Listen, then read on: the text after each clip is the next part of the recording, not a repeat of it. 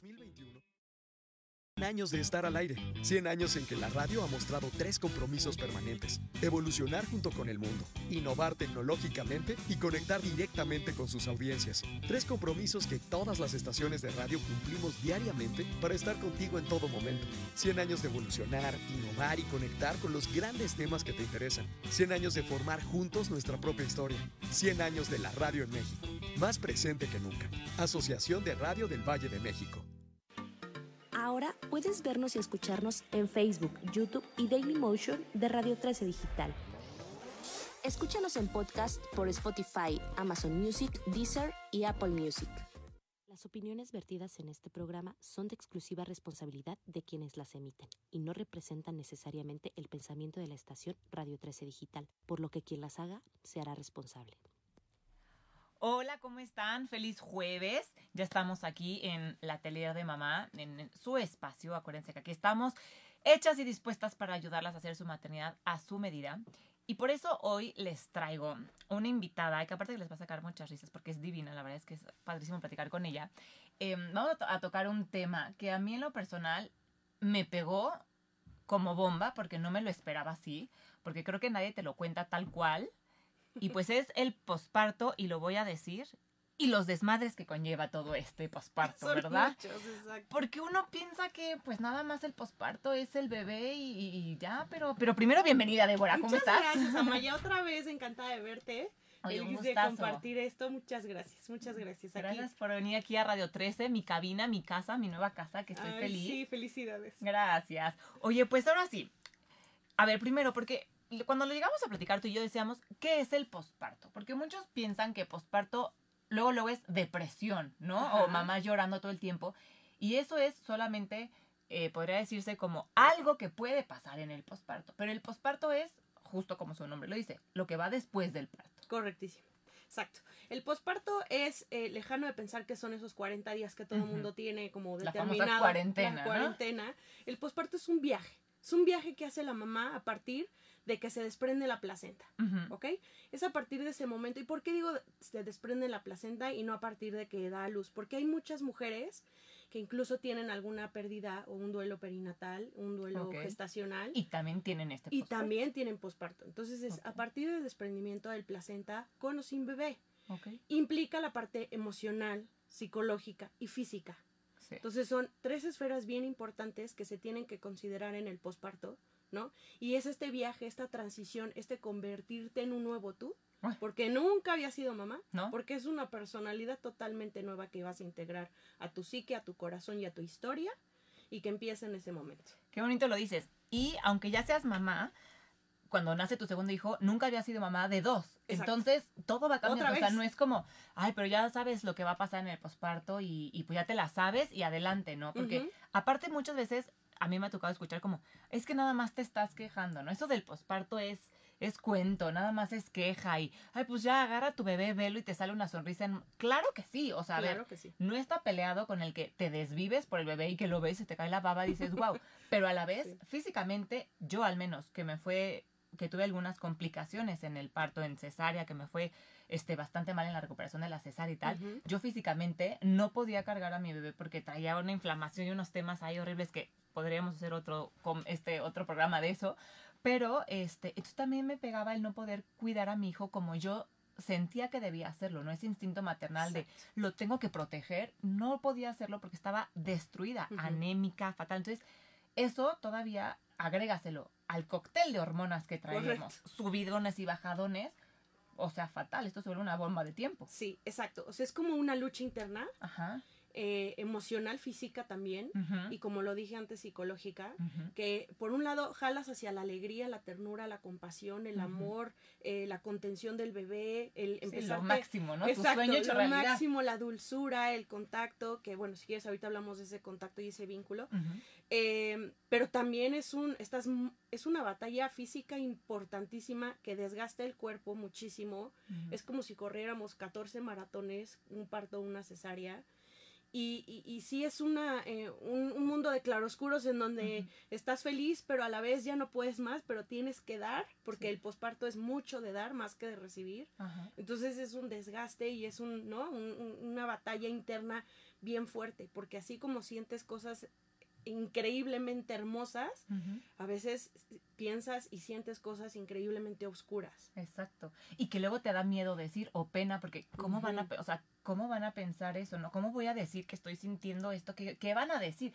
Entonces creo que ahí todavía está peor, porque te empieza a caer esa culpa, la famosa culpa que muchos me decían, bienvenida a la maternidad, ¿no? La, la Claro. culpa es parte de... Va junto con pegar. Pero esta Sí. culpa empieza a estar muy, muy gacha porque te empiezas a sentir muy mal tú de, de, de sentir que no puedes cuidar a tu bebé, pero si lo digo van a decir que qué mala madre eres y que te estás quejando. Y ojo, no es queja. Químicamente hay un cambio en el cuerpo Totalmente. que te hace este, este tipo de posparto. La depresión posparto puede ser una. Hay a quienes no les da, ¿cierto? O sea, hay, Correctísimo. hay mujeres que, el pos- que, que la pasan increíble, que tienen un parto divino, que yo digo, wow. Que la lactancia la crean que- eh, exacto, o sea, inmediatamente y ese son amor. como claro. hadas, ¿no? Sí. Yo las veo y digo, son como, como unas hadas de la maternidad que pim y parieron divino, pim y lactancia, digo, ¿cómo le hicieron? Sí, ¿No? Pero wow. Pero hay otras que a lo mejor la sufres un poco más porque tuviste complicaciones Así es. y entonces no significa que tengas depresión postparto, simplemente estás luchando un poco con eso, Así es. ¿no? Esa parte em, se puede deber a varios factores. Ajá. El primero es cómo nace tu bebé. Si es una cesárea, el cuerpo no entiende de la misma forma como si fuera un parto sí. que, que el bebé ya nació. Le cuesta más trabajo. Entonces, ¿qué va a pasar? Todo lo que estás mencionando de las hormonas se activa de forma totalmente diferente y en tiempos totalmente distintos. Entonces, hay que darnos el tiempo, hay que darnos eh, esa gentileza con nosotras Mm. mismas, ¿no? Y hay que darnos esa inteligencia emocional en el sentido de el maternaje no es algo espontáneo, es algo que se construye. Ok. Entonces, si a partir de este momento en que te convertiste en mamá, ves que hay, no hay un vínculo inmediato con tu bebé, totalmente normal. Ok. Si no se te cae la baba en el primer segundo con tu bebé y tienes esa necesidad de cargarlo, abrazarlo, besarlo y es totalmente normal. El maternaje no es espontáneo, es algo que se va construyendo y podemos poner esta analogía, ¿no? Como cuando conoces a una amiga, una persona, Ajá. una amistad no nace en el primer día que, Sí, en el ¿no? segundo uno. Claro, ni tampoco un noviazgo. El maternaje es lo mismo. Hay mamás que lo integran inmediatamente y hay mamás que les cuesta un poquito más de trabajo o más de tiempo. Y todo es válido. Y todo es Y válido. nada está mal. Por supuesto que no. Lo que sí es que hay que estar informados y saber Claro. esto para qué.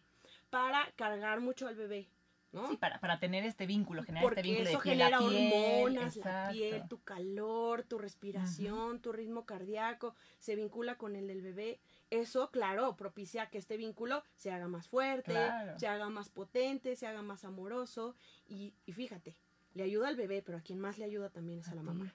Qué bonito. ¿no? Y creo que esa parte de, o sea, ahorita tocaste un tema importante, el ser, o sea, el ser cariñosas también con nosotras. Nos exigimos muchísimo y sobre todo en el posparto que quiere ser luego, luego, ¿no? Sí. Y ya, ya nació y entonces Cubrir ya tengo todo. que hacer esto y, y, a ver, acabas de tener una, o sea, acabas de dar vida. Vida. Dale chance a ¿Te tu cuerpo. poco? Exacto. O sea, acabas de crear una persona. Entonces, dale chance a tu cuerpo también de recuperarse, porque así haya sido cesárea o un parto natural, hay que recuperarse. ¿no? Correctísimo. órganos tienen que regresar a su lugar, a su tamaño, como estaban, la piel, des- o sea, desde el, o sea, todo se nos mueve internamente. Nosotros a veces nos vemos en el espejo y decimos, ay, pero imagínate todo lo que se movió adentro. Entonces, desde ahí también es el posparto, los, los famosos estos entuertos, Entuertos, ¿no? Que, que, que sí duelen. Sí, sí. Duelen, yo de pronto, Sí, sí, duelen ¿qué mucho. es esto? Es como una contracción. Una contracción, Porque eso vez. es lo que es. Exacto, entonces ¿no? todo eso también va haciendo como que pronto dices, ya pasó lo difícil y de pronto dices, no, No. sigo con dolores, los famosos entuertos, que es que el útero regresa, ¿no? A su, a su Exactamente. tamaño, a su lugar, a su todo. Sí. Entonces, desde ahí sigues con un poco de dolores,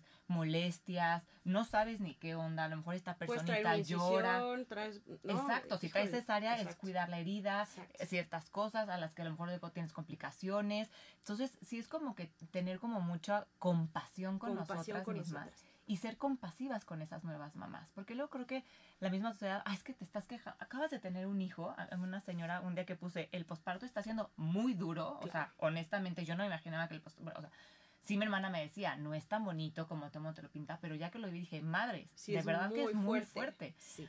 Y una señora me decía, ay, pues es que tienes, o sea, acabas de tener lo más bonito de tu vida, tu hijo, o sea, creo que eso tendría que ser suficiente. Entonces yo cuando leí eso dije, sí es cierto, qué mala mamá soy. Y, me empezó- y luego pensé, dije, momento. A ver, no, sí No. tengo lo más bonito de mi vida, que tanto trabajo me costó, porque aparte me recalcó la señora, pues no que tanto querías a tu hijo, no sé qué. Claro que sí, y me desvivo por mi hijo, y es lo que más quiero en la vida, y por supuesto que sí. Pero esos meses, o sobre todo el primer mes, a Sí. mí me costó Mucho mucho, trabajo, trabajo. claro. Y cuando me atreví a decirlo, esta persona me contestó eso, pero de pronto empezaron a salir muchísimas más mujeres que me decían, gracias por darle voz y por atreverte a hablar de esto, que es el posparto, porque no es como nos lo cuentan. Y cuando ves la realidad Sí. eh, expresada en alguien más, dices, "¡Ah! no soy la única. Me identifico con No, esa y bendito recalquemos Dios. realidad. Exacto, ¿No? no, no, es la única mala madre que, que está tirada y que no puede cargar al hijo o que se siente fatal o que le duele todo, que dices, ¿por qué me quejo tanto? O sea, Porque la es expectativa común. es, enorme. O sea, Exacto. la expectativa la tenemos tan alta Ajá, que tratamos de llegar a ella de una manera muy artificial y obligada y forzada, que lo que único que hace al no llegar a, ¿no? a esa expectativa es frustrarnos, deprimirnos, devaluarnos y empezar a juzgarnos. Sí. Entonces, quitemos toda expectativa, cualquiera. Entonces, a partir de ahí, tú puedes tener tus propias metas, tus propios caminos, tus propios eh, logros, ¿no? A tu medida. Esto es un traje a la medida. El posparto no es igual en todas las madres. No, para nada. Es totalmente diferente en todas las madres. Como dices, unas se adaptarán más rápido, otras que no. Pero el posparto es ese, ese traje a la medida que se va confeccionando con el tiempo. Hay que irle dando forma, hay que irle dando holgura, hay que ir poniendo telas con más vuelos, pero más pesadas, etcétera, Ujú. y se va a crear un vestido divino, a tu medida, a tu gusto, con tus propias necesidades. Entonces, eso es el posparto. Hay que quitar esa parte. Cuando nosotros hablamos de salud mental perinatal, se habla desde un aspecto como si fuera un pendiente más para la mamá como si fuera algo que tuvieras que cuidar a fuerzas y que es una- un punto en tu lista de tienes que estar perfectamente saludable en el aspecto mental. Hay que quitarlo como una carga para la mamá. Ajá. Hay que revertirlo, pero a los demás, al círculo de contención que debe procurar ayudarte a que tu salud mental esté estable. Porque en sí, como mamás, además de todo lo que tenemos que dar, para que- o lo, lo que implica un bebé, lo que implica una familia, si estás trabajando, imagínate. Sí, no, no esas mamás Si trabajadoras. tienes otros hijos, imagínate. Si Sí, tienes sí, a lo sí. mejor un niño con necesidades especiales, imagínate cuánto tienes que dar, ¿no? Y de por sí, pones en la lista de, de las complacencias la salud mental, pues es que está para volverse loco. Esa salud mental no debe de ir cargado directamente a la mamá, debe de ir cargado al círculo de contención que obligadamente debe de estar rodeando a la madre. No hay mamás en posparto sin círculo de contención que logre un posparto sano y en equilibrio. Claro, no, el equipo No ahí es básico. La No hay. pareja, si puedes, de tus No hay. papás, Exacto. amigos de confianza. O sea, sí tenemos que atrevernos y aprender a pedir ayuda. Porque creo que también esa parte en el posparto es súper importante, como en todo el resto de la maternidad, ¿no? El Ujú. aprender a decir, estoy saturada, échenme la mano hoy. O sea, algo está pasando. Porque Sí. creo que a veces no, no sabemos ni qué nos pasa, ¿no? O sea, No. yo me acuerdo como de ese, sobre todo ese mes que, a ver, tuve complicaciones con la cesárea, luego tuve anemia. Entonces yo físicamente mi cuerpo estaba Débil. destruido, claro. débil, este, agotado, estaba peleando por sanar, pero Sí. generando un líquido extraño, o sea, pero a la vez dando mucha energía. pero a la vez mucha- tratando de generar leche, porque Exacto. también la lactancia no fue como yo esperaba, entonces ahí también decía, pero tampoco quiere darle leche a mi cuerpo, ¿qué pasa? Y yo me había, me había imaginado una lactancia divina, Divina. y de pronto, ¡pum! O- y decía, no, o sea, ¿qué es esto? ¿Qué estoy haciendo mal? Y pensaba que yo estaba haciendo algo mal. Cuando de pronto lo platicas con, tu- con mi esposo y así, que la verdad es que muchísimas gracias, que mi esposo me echaba como mm, mucho la mano y me decía, tranquila, o sea, yo me encargo de, de Didi ahorita, tú descansa, a ver, duerme las medicinas, Amaya, te Ujú, toca esto, lo otro. Y ahí dije, un, dos, tres por mí, no estoy Claro, sola. no. O sea, la carga de la maternidad es paternidad y maternidad compartida. Somos un equipo y ahorita sí le toca, ¿no? O sea, cuidarnos a los dos. ¿no? Cuidarnos, sí. Y, porque, y claro, y a lo mejor iba, estábamos en, en COVID y todo esto, pero a lo mejor iba, no sé, mis papás a vernos así, de pronto como que quieres, no, claro que sí, Empezar que te vean eh, como que claro. pero decía, no me No, daba el cuerpo no. ni la cabeza. Y de pronto quería llorar. Y de pronto estaba feliz. Y yo y veía luego rozagabas de, de amor, pero luego quiero ir al súper y luego no vuelvo a salir en un mes. Quiero estar Exacto. encerrada, Y no yo veía a mi hijo y se me caía la baba y me Sí. explotaba el corazón, pero a la Sí. vez de pronto lloraba y yo Sí. decía, ¿por qué carajos estoy llorando? Sí. Como adolescente. ¿De dónde me salió vez. esto? Claro. Adolescente otra vez de lloro, río al mismo segundo. Y decía, ¿qué es esto, no? Y cuando empiezas a leer dices, bien, sí se Sí. llama posparto. Y así es. Puede ser depresión o no, Exacto. ¿no? Porque ahorita creo que platiquemos como esa diferencia. Claro. Todas pasamos por el posparto a diferentes niveles, Niveles, tonos, ¿no? colores y sabores. Exactamente. Exactamente. Entonces, aquí sí es bien importante esa diferencia que tú mencionas. O sea, tener claro que posparto no es igual a depresión, no es igual a psicosis, no es igual a, a ningún trastorno o psicopatología, ¿no? No es lo mismo.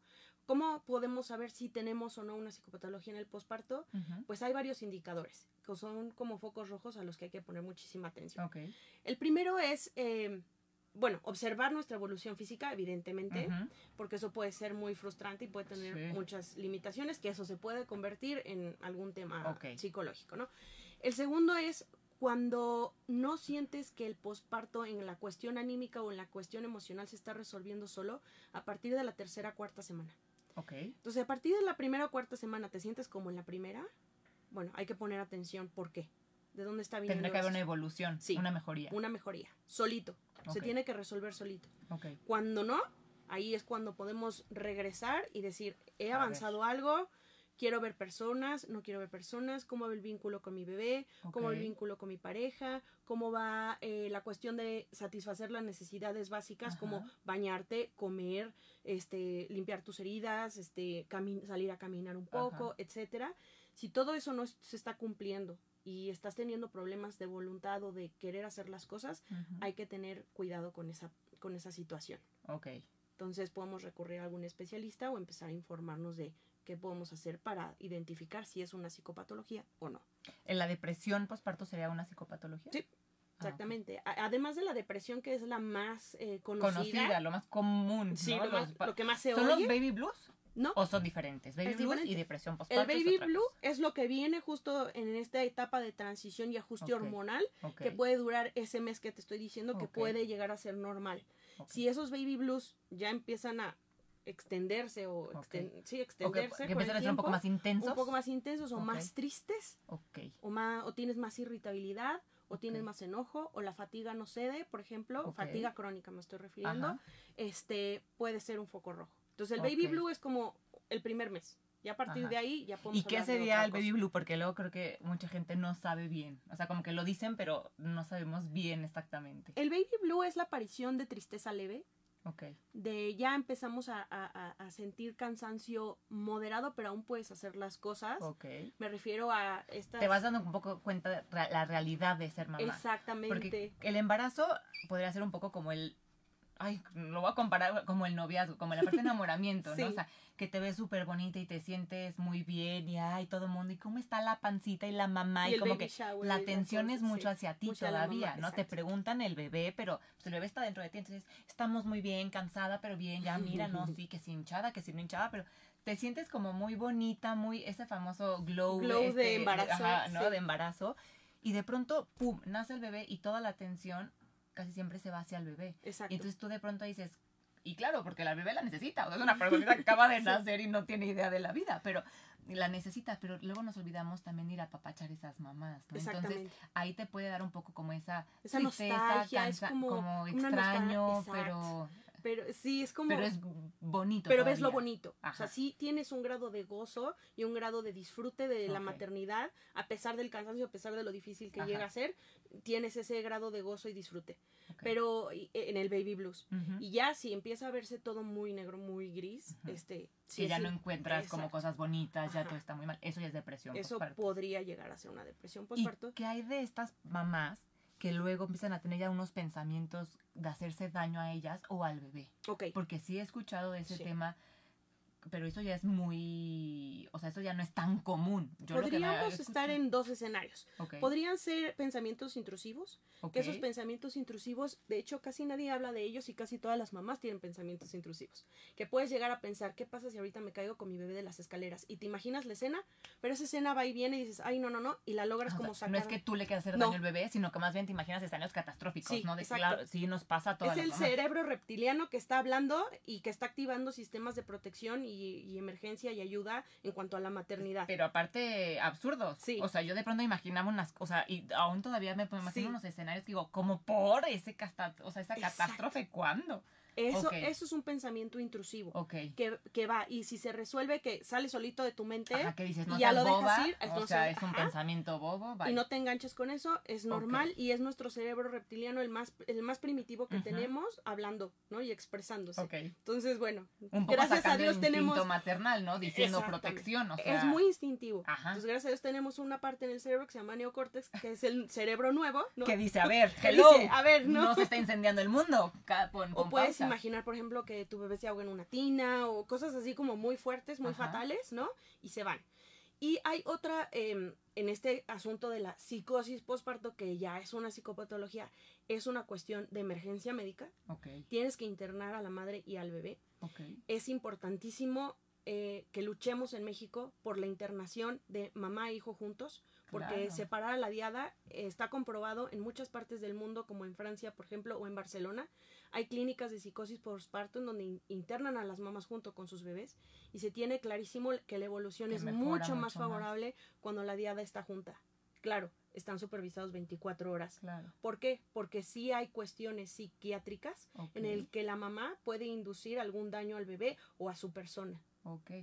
Y eso no es que la depresión postparto se haya hecho peor, sino son dos Son situaciones dos- distintas. Podría ser una la causa de la otra y que Ok. nunca se y nunca se atendió una, una depresión y genera una psicosis, pero puede ser un evento aislado de que llega a psicosis directamente. Entonces, sí es importante Y ojo, observar. no significa que estás loca. No. Estás viviendo un posparto, un tema químico, Es un tema hormonal químico, que se necesita tener. No es locura, no, No, es No. quitémonos estas ideas de, "Ay, es que está loca. No, no, no, por No. favor, más respeto a las mamás, más respeto al posparto y, y atrevámonos a hablar las cosas con la como son, ¿no? Sí, Con los nombres que tienen. por o sea, supuesto. creo que a veces en el posparto y creo que esto también afecta mucho más porque es que qué pena decir que tengo depresión posparto, entonces no lo expreso, no lo trato y entonces se puede convertir en algo peor. Correcto. Y no Y- nada más por hacer daño al bebé, sino que tú la pasas fatal. o sea, Fatal. y ahí hay que ¿por qué hacer un llamado a pasarla la- a la- mal? a las- al, al personal sanitario, a los doctores, a las enfermeras que te están atendiendo en el cuarto del hospital, ok. a la- a la- al primer frente de batalla médico, porque No sé qué pasa y estoy sintiendo esto. Claro. Échenme la mano. pero deben estar capacitados. Ok.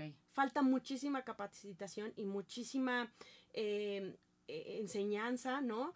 En cuanto a detectar y ser sensibles a, a esos focos de las mamás, ¿sí? Se, se han podido evitar muchísimas tragedias de infanticidio si, si las enfermeras o los doctores de primera barrera hubieran tenido esa sensibilidad. Ok. Hay casos muy, muy fuertes que, que, bueno, se hubieran podido evitar. Mira, por acá tenemos unas llamadas, nos dice Cristina. Buenísimo. Fíjate que yo a la semana pues me sentía muerta por tener a mi bebé, pero cuando uno venía a ver tenía que arreglarme para que no me vieran fodonga. Mm. Porque si no, me criticaban todas las tías de mi esposo. Cristina, te entiendo, no... Perdón, a la goma con las críticas de las tías del esposo. Sí. Acabas de parir, acabas de traer vida a un bebé y hay muchas veces que lo siento, pero no te quieres quitar la pijama o los Correcto. pants y traes un chongo por acá así, con el ojo hinchado porque O no quieres recibir visitas. o no quieres recibir visitas y también se vale Cristina decir, no vengan a verlo ahorita porque no estamos, vas a venir a verlo, estoy así, pero acabo de tener un hijo. Mira, Entonces, los límites, esas cosas de los límites son un, un acto de amor propio. Claro, Entonces está increíble que vengan las tías, pero, ¿sí? Pero vienes con un consomé de pollo y la otra viene con 10 minutos de, de querer, no sé, hacerme un agua fresca de Jamaica exacto. y la otra viene a prepararme un baño caliente y la otra me va a cuidar al bebé mientras Es duerme. que aquí son dos cosas, ¿no? No. Uno, O sea- como mamás, atrever a poner límites, como Sí. tú dices, no quiero que vengan, me siento mal, estoy cansada, estoy agotada, no entiendo la vida, no me quiero bañar, quiero estar con mi bebé tranquila, Exacto. apapachándonos ahorita y recuperándonos y aprendiendo a ser mamá, se vale Sí. Decir no vengan. Y dos, si voy a ir a ver a alguien que acaba de tener a un No vas bebé, de visita. no, eh, sí, No o vas de avisas, oye, puedo ir Vas de y, ayuda. como dices, exactamente, no voy a sentarme a que No. me traigan el té, el café. Tú llevas el té en un termo caliente y se lo sirves a la mamá. Exactamente. Hay que, hay, que, hay que hacer conciencia de esa parte de no vas a visitar, vas a atender, vas a ayudar, vas a estar ahí media hora máximo. Porque eh, Y ya- a lo mejor le dices, o sea, báñate y yo te cuido al bebé mientras. Correcto. O platicamos de algo que no sea bebé, si quieres. A lo mejor quieres platicar del chisme de la novela que no has podido y ver. preguntar, ¿no? ¿qué necesitas? Exacto. A lo mejor tú le llevas el caldo de pollo y no se le antoja, pero es padrísimo que te hablen y ¿qué necesitas? ¿Qué te llevo? O sea que Cristina Fodonga nada, simplemente eras Claro que una no, mamá que recién acaba de tener a su bebé y habemos una comunidad entonces de mamás fodongas a las que nos tocó recibir en pijama y en chongo a las visitas cuando acabábamos de parir. O sea que Y tranquila. Aprender a poner límites a y a pedir ayuda, a decir lo que necesitamos.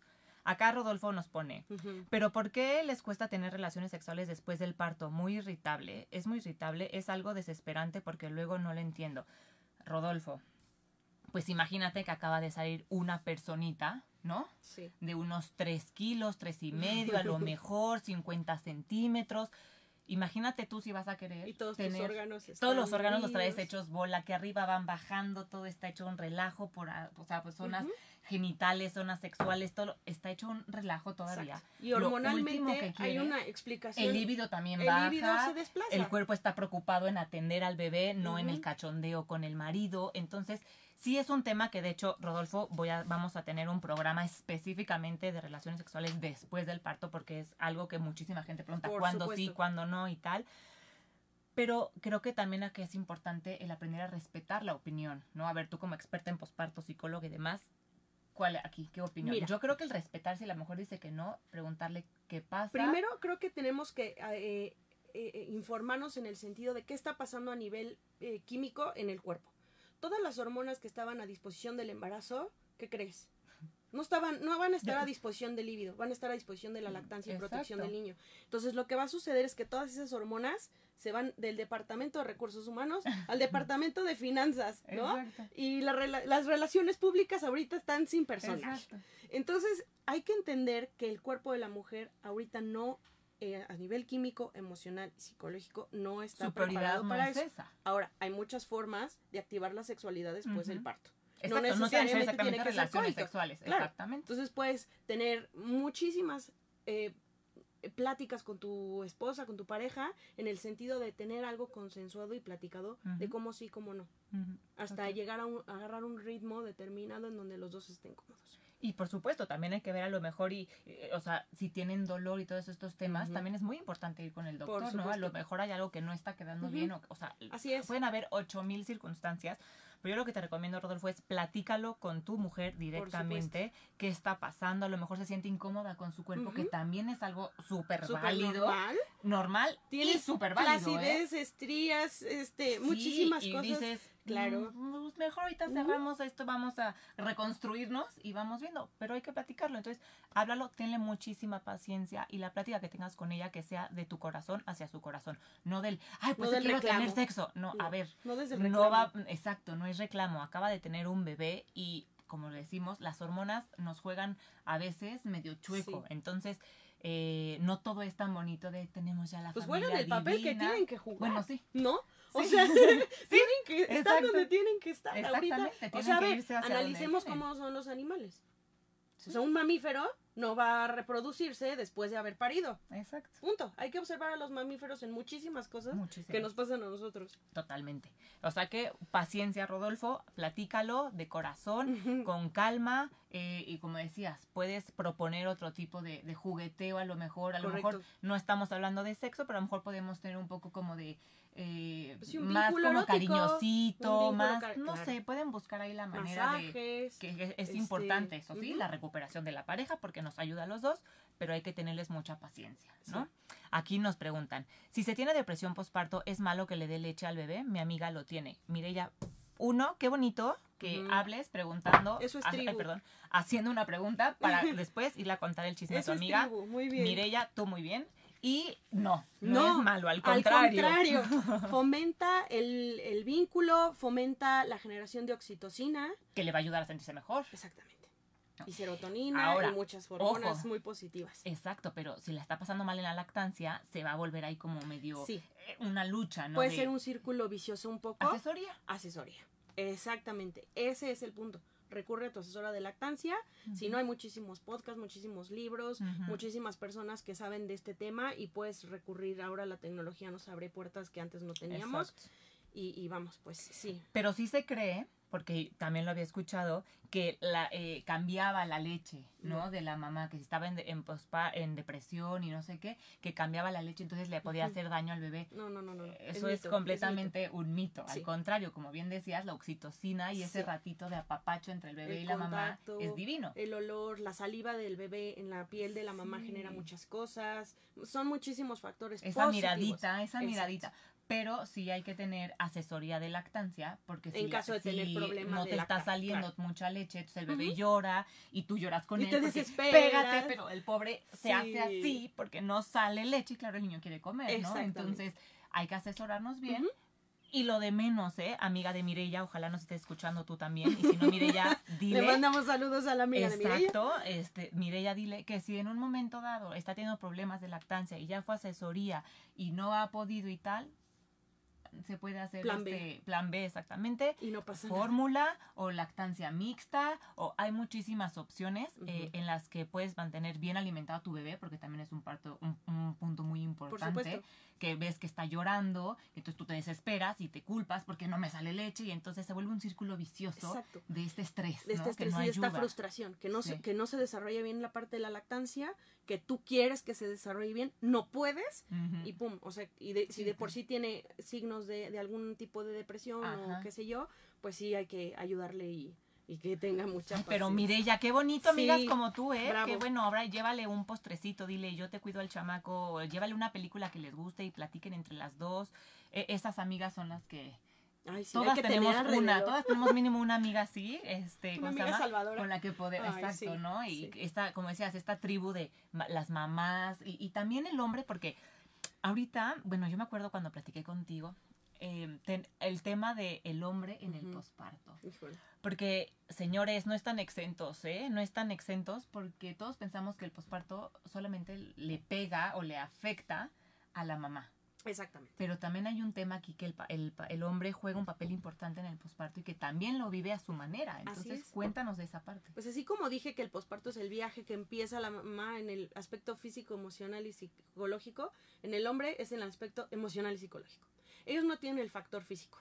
Sí, ellos ¿no? no traen una rajada. Ellos no traen o- una o rajada no o traen un la parto. flacidez, como decíamos, así que el cuerpo no Exacto, sabe si va o viene. Pero sí tienen esa carga emocional y esa carga psicológica, porque también están descubriendo una nueva identidad que nunca habían tenido. Exacto. Son papás. Ajá. Entonces a ellos les cae el 20 diferente. Hay muchos que hasta que no tienen el bebé en sus brazos no se consideran papás porque pues, es le- complicado, sí, ¿no? Sí, sí, es que- Hasta que no tienen al criatura Sí, en tú los ya lo brazos, tuviste adentro y lo fuiste sintiendo cómo iba creciendo. Y pero desde ellos, chiquitas traemos un rollo de maternidad más desarrollado que ellos, ¿no?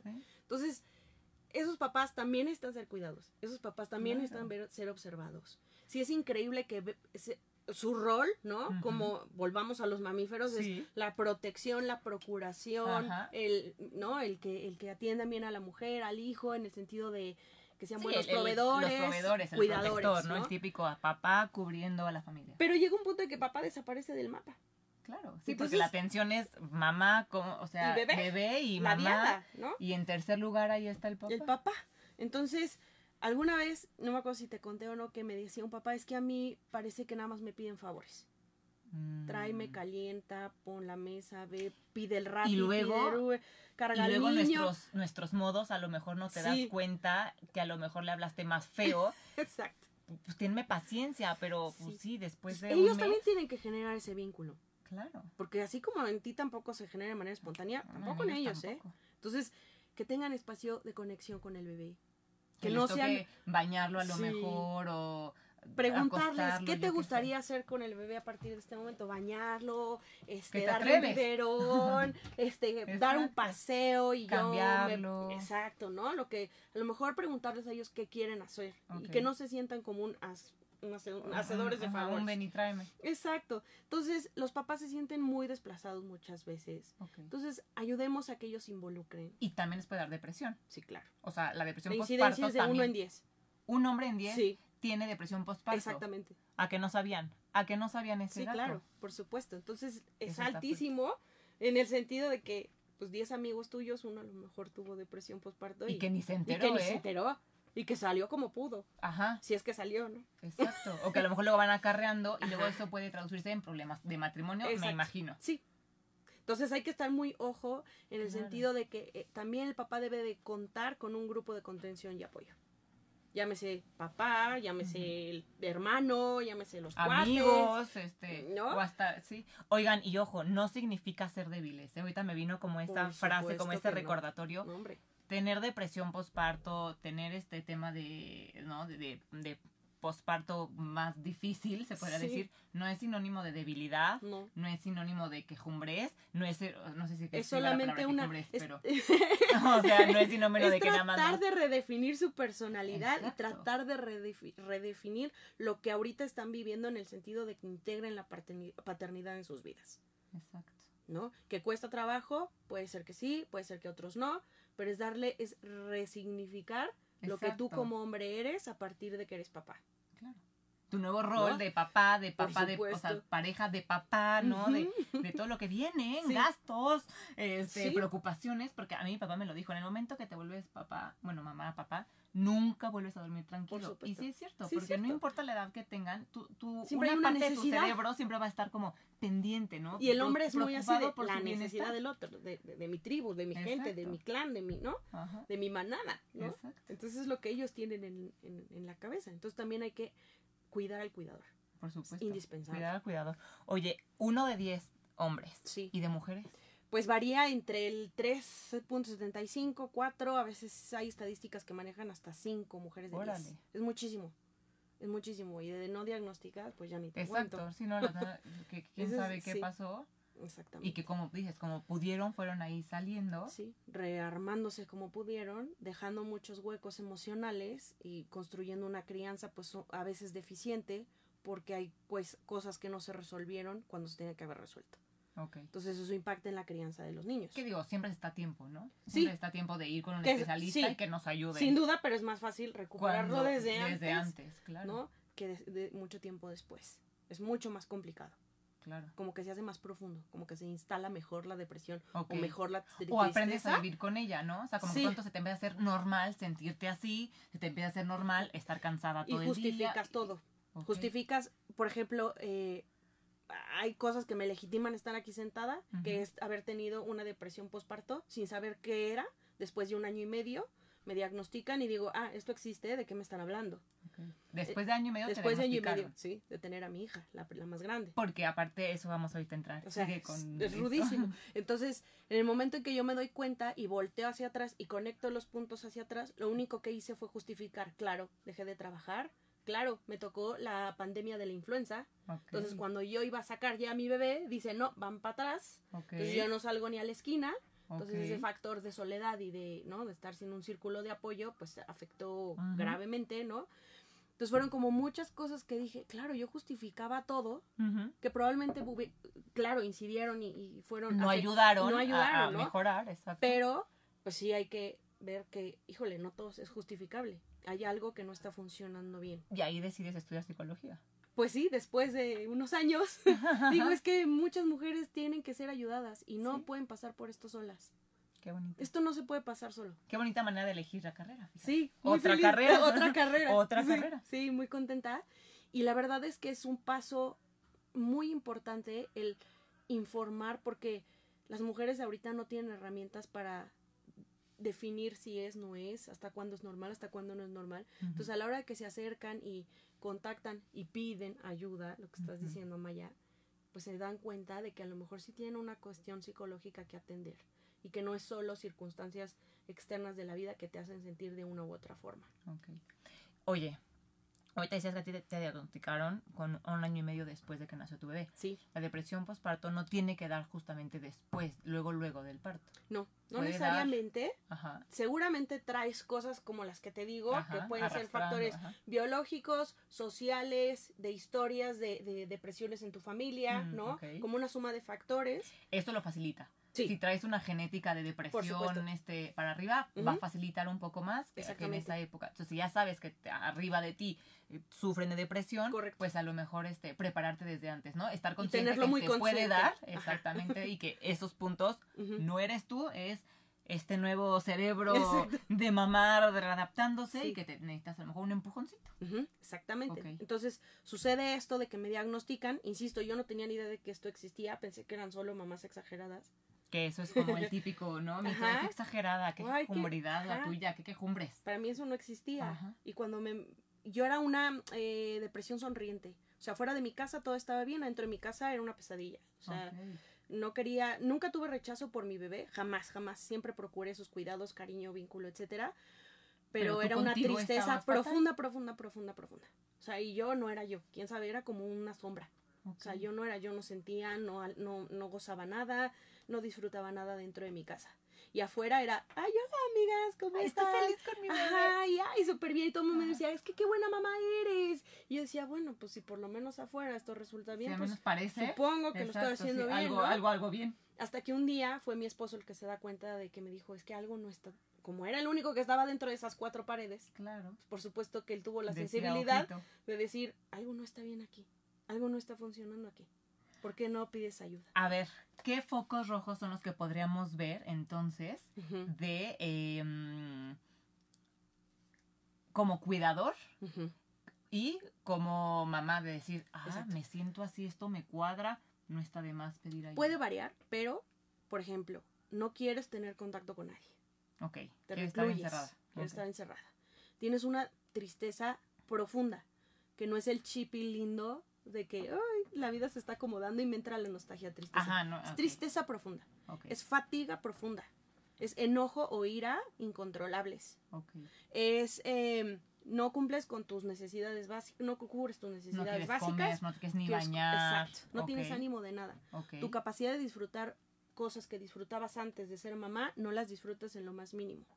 No tienes ningún interés de aprender o hacer algo distinto a, lo ma- a la maternidad. Por ejemplo, leer un libro o, no sé, salir a- tomar un café con una amiga, no te da nada de ganas. Eh, el encierro es muy característico de las mujeres deprimidas y ahora en COVID eso se triplicó. a Es lo que te iba a decir, ahora que estuvimos encerradas Sí. más. Por eso hubo muchísimo, se triplicó la incidencia de, de- de depresión postparto en mujeres en época de COVID. Ay, ay, Tristísimo. Debbie, ha sido divino tener aquí. Se me pasó el tiempo rapidísimo. mí también. Rapidísimo. Tendremos que hacer otro de Ay, sí. depresión posparto Sí. solamente. O sea Sí. que todas sus dudas, por favor, échenlas para acá para que tengamos más material. Por Diles dónde te pueden encontrar. Claro que sí, me pueden encontrar en Instagram, en Posparto SOS o en Facebook también Posparto SOS. Y tengo un correo que es posparto.sos.gmail.com. Ahí estoy a sus órdenes. Débora, perfecto. Sí, Pues muchísimas gracias por haber estado aquí Gracias conmigo a con este tema tan importante y sobre todo a darle más luz, más foco, más más espacio voz. para lo que siempre les digo, empezar a ser como esta tribu y, y sentirnos entendidas, Correcto. ¿no? Saber que hay muchísimas más personas, muchas más mamás pasando por lo mismo que nosotras, ayuda. La verdad Ujú. es que si dices, ah, no soy la única, No esto la única. existe, ¿no? Sí, Entonces sí, te quita aunque sea un poco un ladrillito de peso, ¿no? espalda. exactamente. Pues Exactamente. mil gracias. Gracias a ti, Amaya. Ha sido un gusto a todos los que nos escucharon. Yo soy Amaya Aspiros. Ya saben que así me encuentran en redes sociales. Y esto es el Atelier de Mamá, todos los jueves a la una por Radio 13 Digital. Pero antes de que me corten por aquí, nada más le quiero mandar un saludo y felicitaciones por su cumpleaños a la señora Alicia Segura, que nos escribieron, que siempre nos escuchan. Ay, y que has felicidades. estado pasando unas semanas complicadas. Te mandamos un beso, mucho ánimo, señora Alicia Segura. Feliz cumpleaños, que sea muy feliz, que brille para siempre usted, que la vida la llene de puro gozo, dicha, felicidad y amor. Así le mandamos muchos deseos buenos. Felicidades, señora. Muchísimas gracias. Yo soy Amaya Spiros y nos vemos el próximo jueves a la una en Radio 13 Digital. Adiós.